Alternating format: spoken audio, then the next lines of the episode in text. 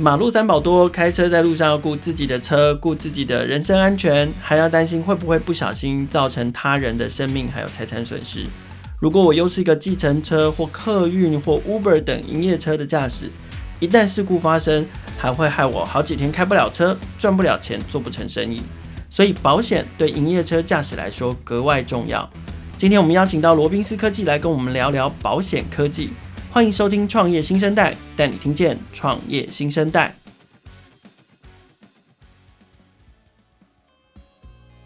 今天创业新生代节目现场邀请到的是罗宾斯科技的创办人 Evan。我们先请 Evan 跟听众朋友打个招呼，然后也顺便介绍一下你自己吧。Hello，凯尔啊，各位听众大家好，我是罗宾斯科技的 Evan 一凡。那我过去背景是在银行业啊，算是个 banker。那过去我帮银行赚钱，帮自己赚钱。但是却没有办法帮客户赚到钱，所以我感觉到非常的沮丧。那啊，呃，三年前我三十五岁那年，我女儿出生，然后其实我那时候就很担很担忧一件事情。当我的女儿问我说：“爸爸，你在做什么？”的时候，我当下啊、呃，那时候是我没有办法很好很好的回答她这个问题，所以啊，毅然而然我就决定啊离开，然后出来创业。嗯哼，所以你创业的目标是希望可以帮你的客户也赚到钱，这样子是。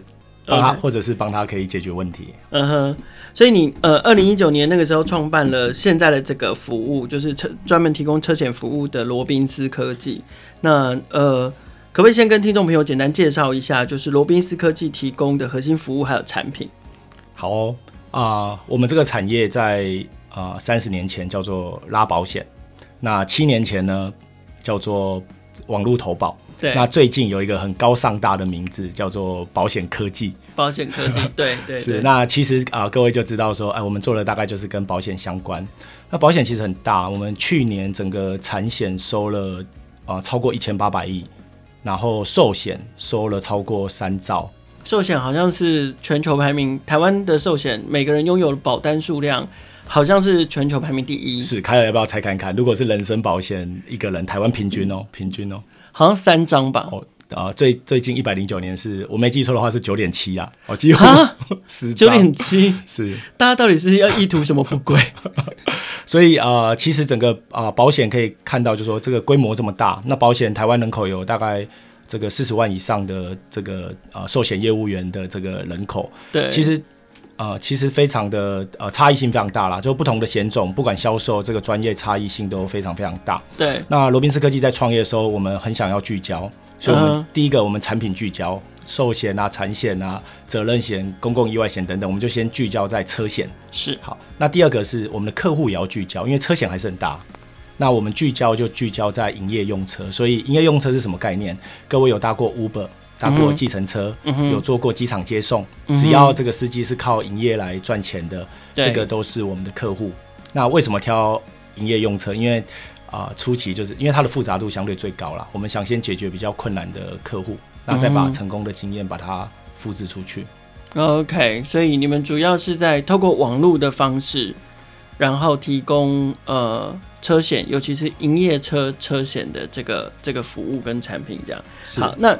呃，可是这样听起来还是还是比较模糊嘛。我们大概知道了你们的服务的核心跟概念。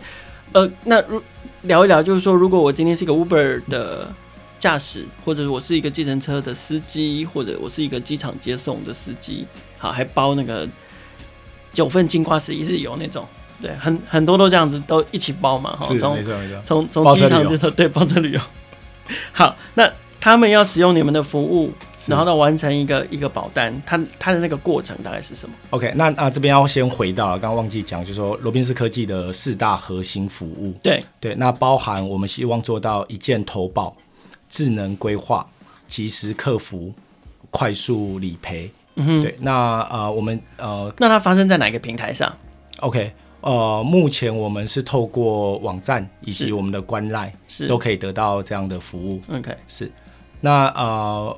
呃，这个流程是怎么样呢？就说呃，一样，这些驾驶啊，如果想要买保险的话，第一件事情他会先进到我们的平台，那他我们会先协助他说，这个他的保险的需求是什么？因为很多驾驶很有趣哦，他知道他要买保险，但他不知道要买什么，他就来就说他要买保险这样，所以、呃、这很正常。所以第一件事情，尤其他如果是新手的话，是那第一件事情就是要协助他规划。那再来呢？啊、呃，我们知道客户的需求之后，必须得帮他去媒合。那因为我们台湾的产险有十四家产险公司，每一家产险公司，我我们的车险是自由费率，所以呃，这个呃内容跟费率都大同小异，所以我们必须要得帮他媒合。那最后客户挑选了其中一家之后，我们必须要啊、呃、协助客户去付费。那最后客户会得到一张这个这个保险单啊，我们说保险证。嗯这个就代表说，客户跟保险公司缔结了这个车险的契约，他也完成了投保了。是，嗯，因为呃，法律应该是有有针对这些营业营业车的的，就是从业人员，他必须要履行一定的保险的义务，是，就是才能照顾包含了顾客啊等等的其他第三方的安全责任这样子。所以，对于这些司机来说，完成保险。不但是保障自己，也是保障别人，也是他们做这个生意的义务嘛。对对，没错，没错，开的是对的。就是政府在规范营业用车的保险有一个最低的保障，嗯、但是呢，常常在发生事故的时候会发觉最低保障不够。我我举个例子，呃，举计程车例子好了，政府有规定，就说现在是要买乘客险。对对，那但是我发生事故的时候。这个事故不会说只有乘客受伤，驾驶也会受伤，对，车子也会受伤。呃，我撞到的人，这个叫对照的第第三人也会受伤。是，所以这一些如果以政府最低的规范来看的话，是其实是远远不够的。没错没错。那我所以所以其实最基本的可能就是要嗯保乘客是，也要保司机是，然后也要保跟你一起发生事故的第三啊，啊还要保自己的车正确，因为营业它是要生财工具生财工具是，然后还要保呃跟你发生。事故的第三方是对方，可能也是车，也有人，是也有乘客，是，然后或是你可能去撞到路灯，你可能要赔路灯，是没错，完全正确。OK，那过去在营业用车，其实啊、呃，因为这个这个保险不是我们加入才有嘛，一直以来营业用车本来就都有保险的需求。那罗宾斯科技解决的痛点就是在，因为营业用车啊、呃，在目前的这个呃现行的制度里面，它的报价的这个时间。拉得非常非常的长。我我三年前加入的时候，嗯、呃，客户给我一个报价，我跟保险公司询价，这个流程可能要两三天。那呃，到现在可能我们的同业都还是需要一天以上的作业处理时间。嗯，这很难想象，已经进入到五 G 的时代，等个报价，等个规划要等那么久。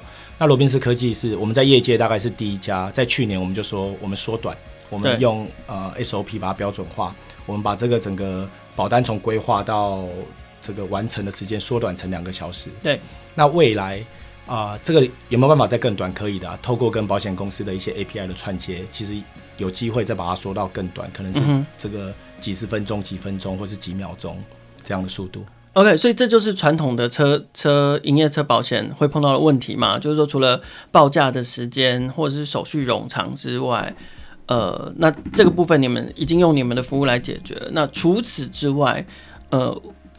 我想，除了在投保的部分之外，在理赔的部分有没有什么其他问题？就是说，嗯，到底传统的营业车保险这这一块，到底存在了哪一些可能效率不彰，或者是需要被改善的流程、流程效率等等的？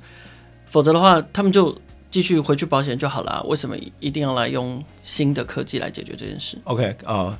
呃，开二的这个问题，我我觉得提出非常好，是非常多营业用车的呃心里面的需求了，也是他们的痛点。对，那当然回到刚刚一开始讲的是规划面嘛，因为所有呃不管车险还是任何的保险，我觉得最重要的起手式就是规划一定要正确，规、嗯、划不正确，呃后面贵州海料料。就像我们刚刚谈的，你到底要保什么这件事？是，是对，是。那再来就是规划正确完之后，再遇到理赔的时候，这个。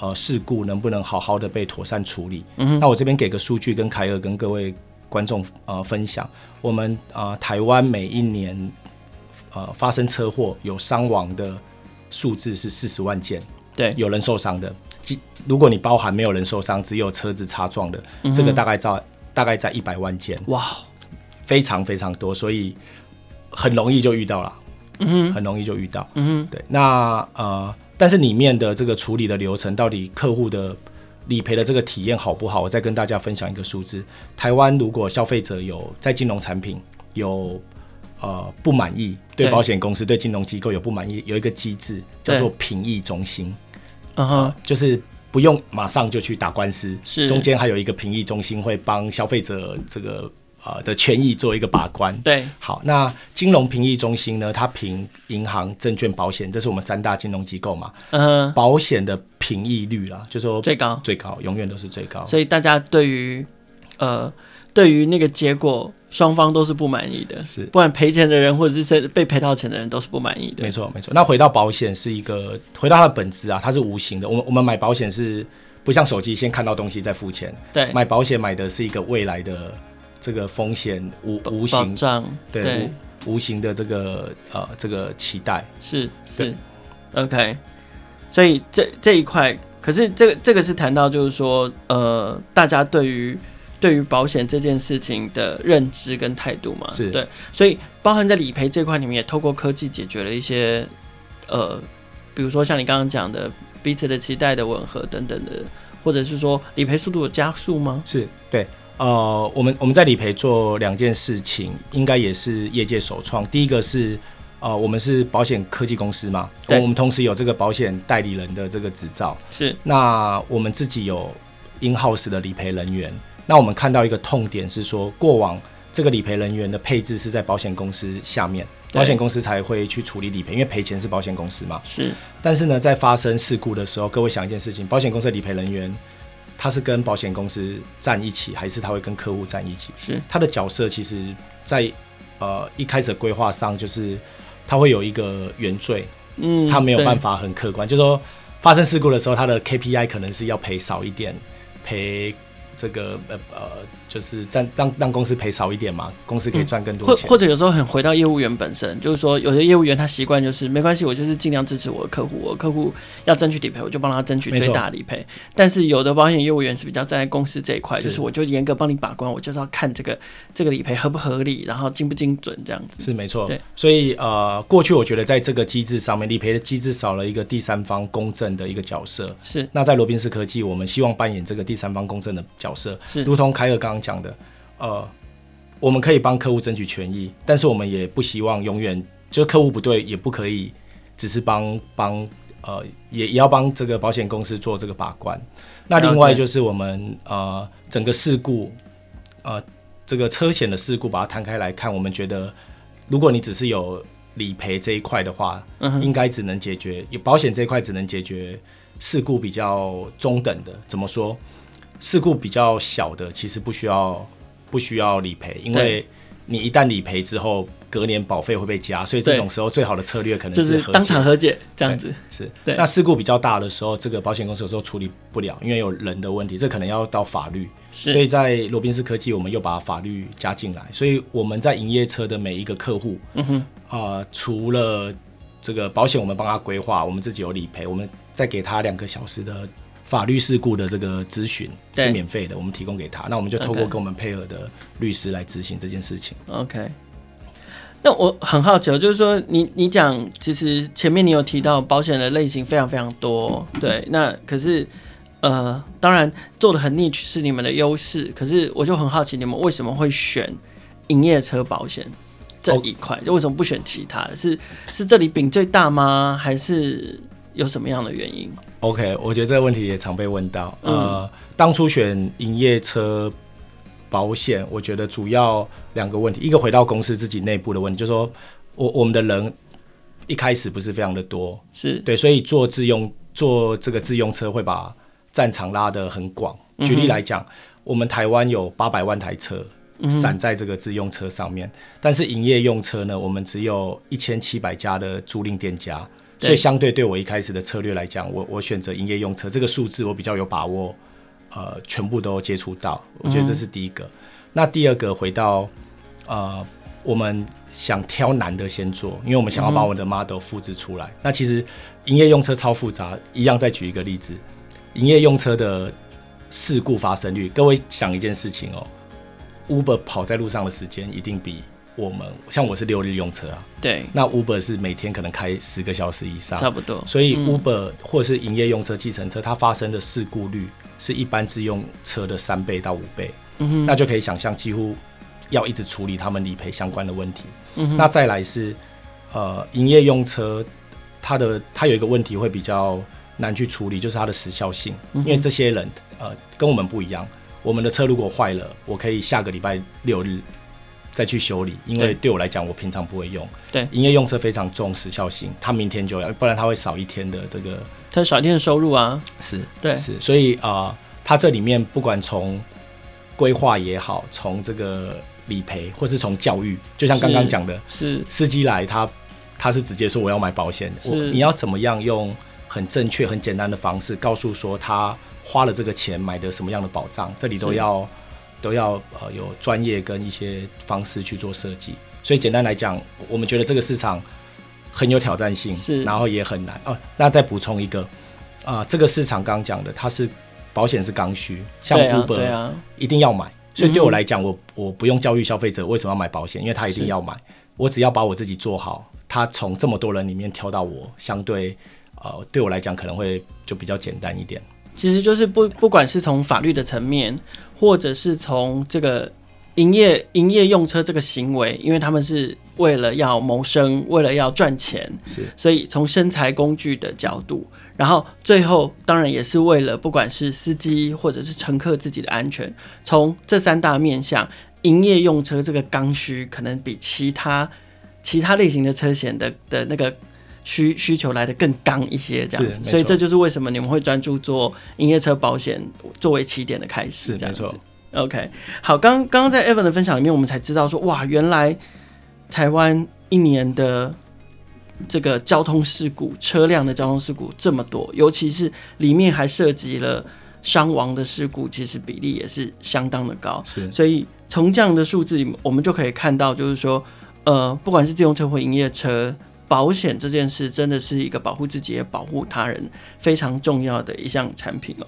好，我们节节目暂时先听到这里，我们先休息一下。等一下，呃，节目回来之后，我们要继续请 Evan 跟我们分享深度的分享罗宾斯科技的产品跟服务，然后以及他们的创业过程的一些商业模式的规划，还有未来的发展。休息一下，我们马上回来。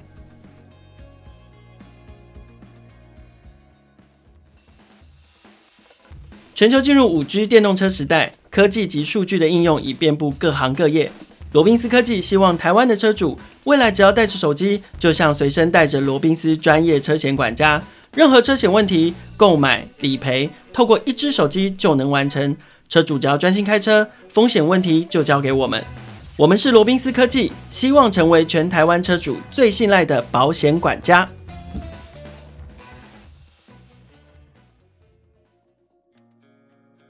欢迎回到创业新生代节目现场，我们邀请到的是罗宾斯科技的创办人 Evan。Evan 在你们的产品呃服务里面有提到一个概念，叫做碎片化保险，是可不可以跟我们深入聊一下什么是碎片化保险？好啊，呃，碎片化保险简单来说，它是一种技术，那它也是一种因应现代人的呃生活模式的改变。呃，衍生出来的一种啊、呃、保险服务的模式，好，还是很笼统。好，那再举例一下，是是，那再举例一下，就是说像我们过去啊，我们的车险，因为它算产险，它在过去就是一年要啊，它的保障期间就是一年。对，那随着这个生活时代，呃，生活的这个演进，就像有些人开车，他一到五不会开，他可能只会开六日，所以他的保障呢，其实不用一年三百六十五天都有保障。因为各位可以想象，他一到五停在车库里面，他应该不会有什么这个车子的风险嘛，对，所以他的需求有可能就会是想要在六日有保障就好，一到五就不要有。哦、对对，那这时候呢，假设这个技术可以被这个实现，那相对来讲，因为我们知道保险是对价嘛，所以保障的期间少了，那是不是保费就会比较便宜？对，那延伸出来就会有这样的商机。所以呢，碎片化保险的概念就是把啊、呃，本来就有点像是化整为零的这个概念。嗯，就是我我们甚至进一步说，我有没有可能让，呃，我有没有可能因为我用车时间的长短来决定我保费的多寡？是，然后用车时间的长短这件事情，跟甚至可以细化到我是什么时间用车，是我是。白天的时候用车，还是晚上的时候大半夜的时候用车？是。然后我是在什么样的路段用车？我是在高危险路段用车，还是我是在一般道路的地方用车？我可能可以细化到，因为我用车的习惯、时间、地点，然后长短，没错，用量来决定我保费的多寡，是，以及我需要保的产品项目。是，是 OK，所以这个就是碎片化保险的概念。是，这就是呃呃，等于就是用呃数据可来决定这个保险的保障范围，甚至它的这个价格。嗯、那刚凯尔讲的，其实技术上原则上只要对价对得出来，嗯、都都可以做到，其实应该是可行。对，但是呃，其实已在台湾，因为呃台湾其实还有面对到法规监理的问题。当然，当然，所以其实碎片化保险很多时候有很多需要去整合，虽然我们要。我们最后要做到是碎片化，是，但是在做到这件事情之前，其实有非常多东西，从技术面、法规面、是监理面都要去整合的。对，那最终还要呃保险公司要买单。对，那呃罗宾斯科技最早碎片化其实是运用在租赁车，嗯，嗯，嗯，我们把这件事情跟旅平险结合。那各位可以也可以想象一个情境，就现在国旅很夯嘛，我去。现在最夯是花火节开始了，嗯，澎湖，对，那去澎湖玩一定会租车嘛？对，因为飞过去，然后再来再在澎湖里面就是驾车自自自驾游这样子。嗯、那在澎湖租车呢？呃呃，一定就是两三天嘛，不可能去去去花一个一年的这个保险。是，所以这时候我们就把这个车险跟旅平险的这个概念把它结合在一起。所以我们现在的产品就是客户如果。出游，他想要租车，嗯哼，他呃想要出去玩几天，他就只要上我们的网站，就可以帮自己保几天的这个保险。嗯哼，那呃你说帮自己保几天的保险，这个是指旅平险？对，那车的部分呢？OK，那我们用的技术就是把车险绑在旅平险下面，所以它是涵涵盖在里面的。所以我的消费者呃。跟我们买保险之后，他会有几个保障。第一个，他旅游期间的人身安全受伤；第二个，他如果开了这个车，把这个车弄坏的，不小心擦到，是他有责任嘛？因为这个车不是他的，是，是他租来的。对，所以我们有一个车体责任险。是对。那啊、呃，这个车如果撞到别人，会有一个第三人责任的问题，我们就把车险相关的包在旅行险下面，就变成一个完整的。呃，出去旅游的所有风险，我们尽可能考量进来。哦，我懂了，对，所以就是说，今天我一旦我租车了，我也就比较，当然我们还是要小心至上啊。是。但是我就比较不担心，说我要是真的不小心有去窥到一下我的车子，然后我就要赔租车公司，甚至是我如果不小心造肇事了，造成别人的人身伤害的话，我可能就得赔好多好多钱这样子。是对，所以所以你们就是透过这样的概念把呃。就是用车的保险跟旅行险把它结合在一起。对，那呃，我三年前我们大概是第一家，不过老这个还是要说，这个是保险公司设计的，我们是提供一些数据跟市场的观察，是、嗯、请保险公司帮我们设计这样的产品。那三年前在汽车租赁，我们是第一家。那今年我们也把，因为做的这个效果不错，我们又说服保险公司，哎、欸。会租汽车，对不对？对，也很多人租机车，哎，对啊，对啊。所以机车保险，我们今年也是开始在尝试，而且机车的风险还稍微再更高一些些。是对，OK。那所以除了除了像你刚刚讲的这个案例之外啊，类似像这样，你们运用技术、运用数据来做到我们把保险产品跟保险流程数位化这件事情，呃，接接下来你们有没有有没有一些规划和想法？就是说，可不可以适用在其他的保险产品里面？呃，其实适用上一定可以啦，不过这个对我们的规划来讲会比较难一点，主要是因为台湾的保险有分科。其实用数据来规划保险这件事情，不是只有产险在做，寿险也做很多。比如说这个 IoT 啊，有。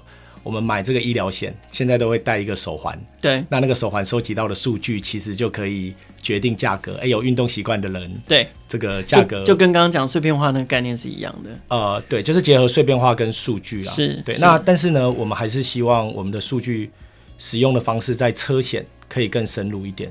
那今年下半年，我们会在 Uber 推一个叫做 UBI 保单的这个实验。那啊、呃，什么叫 UBI 保单？也跟凯尔跟观众简单解释一下，就是过去我们的车险怎么定价？嗯哼，我卡老，我都卡贵。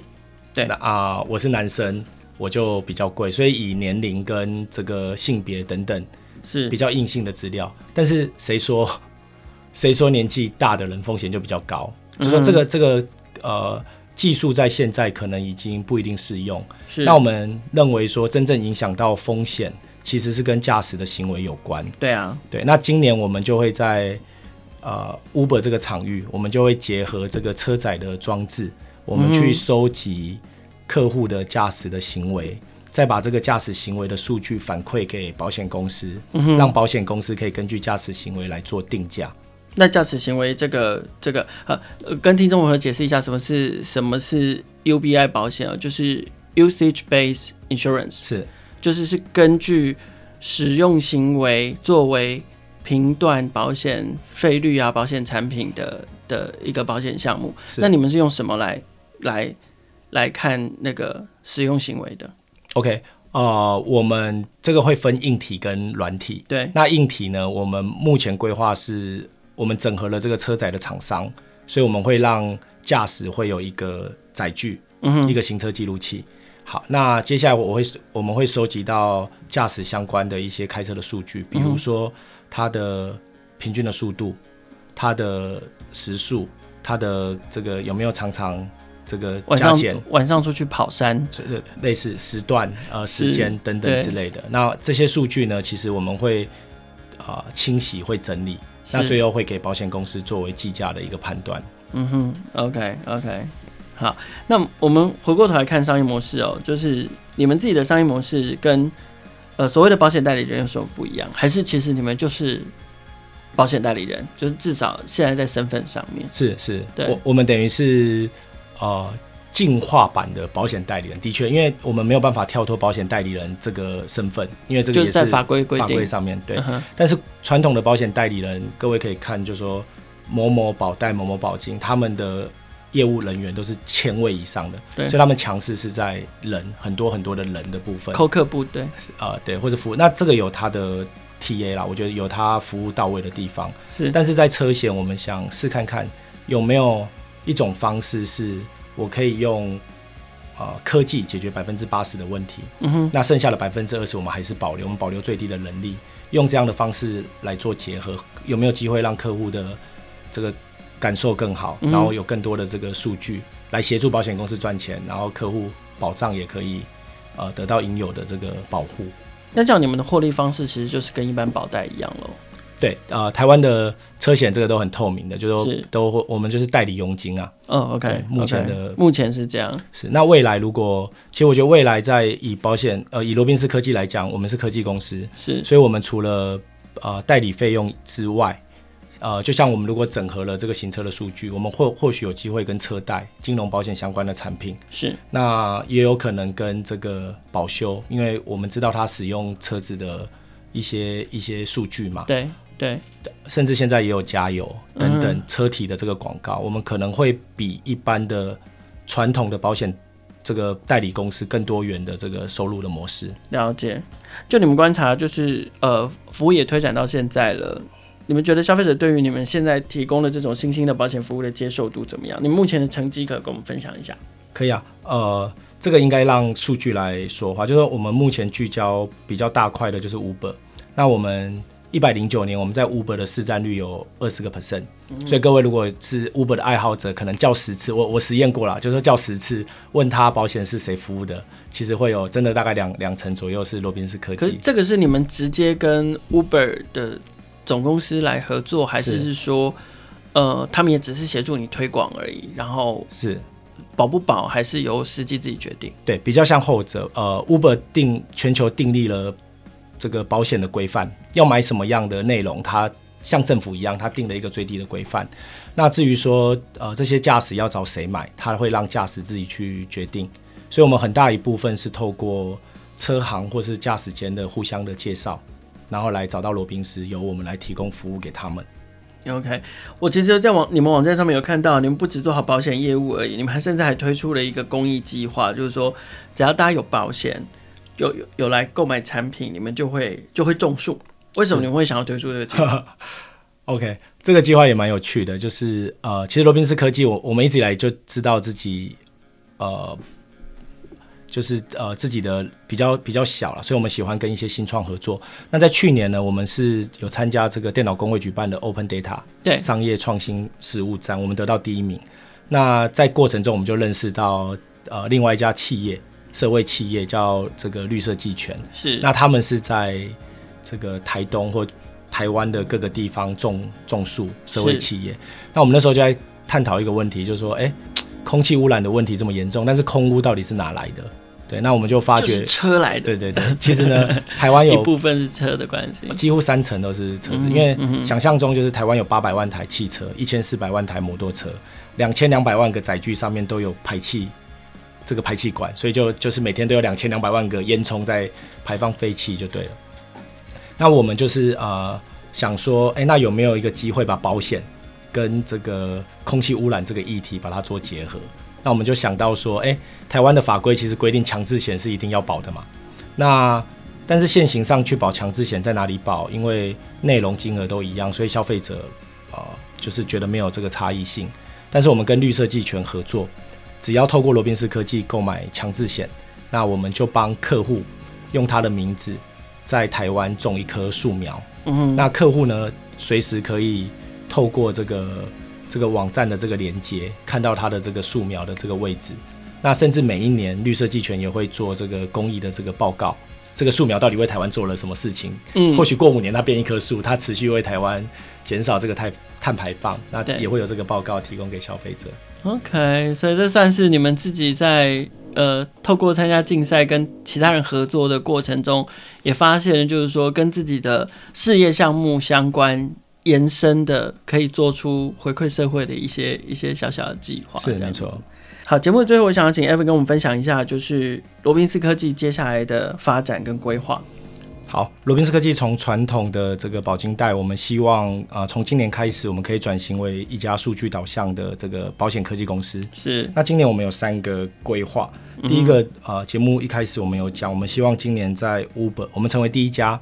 可以在 Uber 导入 UBI 保险的这个公司是，那我们希望可以透过 IoT 跟这个驾驶行为来协助保险公司做更精准的定价是，当然定价只要精准就可以让我们的保护享受更合理的价格。嗯嗯，是。那第二件事情，我们希望一样利用这个 IoT 收集到的数据，我们可以整合维修厂的服务，因为我们的客户呢，刚刚有讲，呃，现在大部分的人发生事故都会想要送原厂。但是送原厂的体验不一定好，最最大遇到的问题就是等待的时间会比较久。嗯哼，对，那我们希望可以来整合这个呃维修保养厂的这个服务，提供给我们的客户更好的服务体验。对，那我觉得更重要是，呃，也可以帮保险公司来做省钱的部分，因为车子送到原厂修理费一定贵啊。对，那我们可以整合这个副厂比较好的副厂的部分，降低保险公司的维修费用。而且，其实有没有好好保养这一件事情，其实也是使用行为的一部分嘛。是，就是说，呃，比如说我们很常看到、呃、那种大型的营用营业车的交通意外，很多时候都是因为没有好好保养，是，所以导致的交通意外，什么刹车失灵啊，怎么样怎么样。所以一旦其实呃延伸服务到车辆保养。车辆保修其实是除了让车主可以有更多的服务体验、更好的服务体验之外，另外一个它又回到保险本身。对，就是说，也许它又可以让你的、让你的保险的呃产品项目可以服务的更精准，是定价会更精准。OK，还有应该来。加入这个保险行业，保险公司应该要来聘请。好，那第三个是我们今年预估在第三季或第四季，我们会上线我们的保险智能规划。嗯。那一样，呃，现在的保单规划，大部分人都找亲朋好友、找专家。那呃，规划上面遇到一个问题，就是可能不是那么的稳定，不同的人给的规划不一样。对，有可能多给，有可能少给。那我们希望把这件事情科技化，所以我们有一个。想象就是我们希望像这个啊、呃、Netflix 或 Spotify 在保险里面的应应用，我们把客户去做这个分群，对，那根据不同的客户的分群，我们可以啊、呃、再透过我们的这个数据啦，可以提供给他最适合的这个保障规划。那一样回到保险规划的原则，呃，我我们觉得保险还是要回到最初的初衷，就是到底保的够不够，嗯，保得。对不对？然后保的好不好？嗯，这是我们最想做的事情。我一直觉得保险科技很值得期待哦，因为它透过的科技技术其实并不是呃那些我们很陌生或者是非常高深莫测的技术。其实它所应用的可能包含了车联网感测技术、影像辨识、数据分析等等，就可以让保险这个。既是刚需，可是又很传统的产品，有多样化，而且更高度的这个贴近消费需求的创新应用。在此邀请创业新生代的听众朋友订阅分享我们的节目，不管你是透过 Apple、Google、SoundOn、First Story、Spotify 还是 KKBox 收听，都欢迎给我们评价跟留言，让我们可以持续优化节目，让关心台湾新创故事的朋友听见更多更好的创业新生代。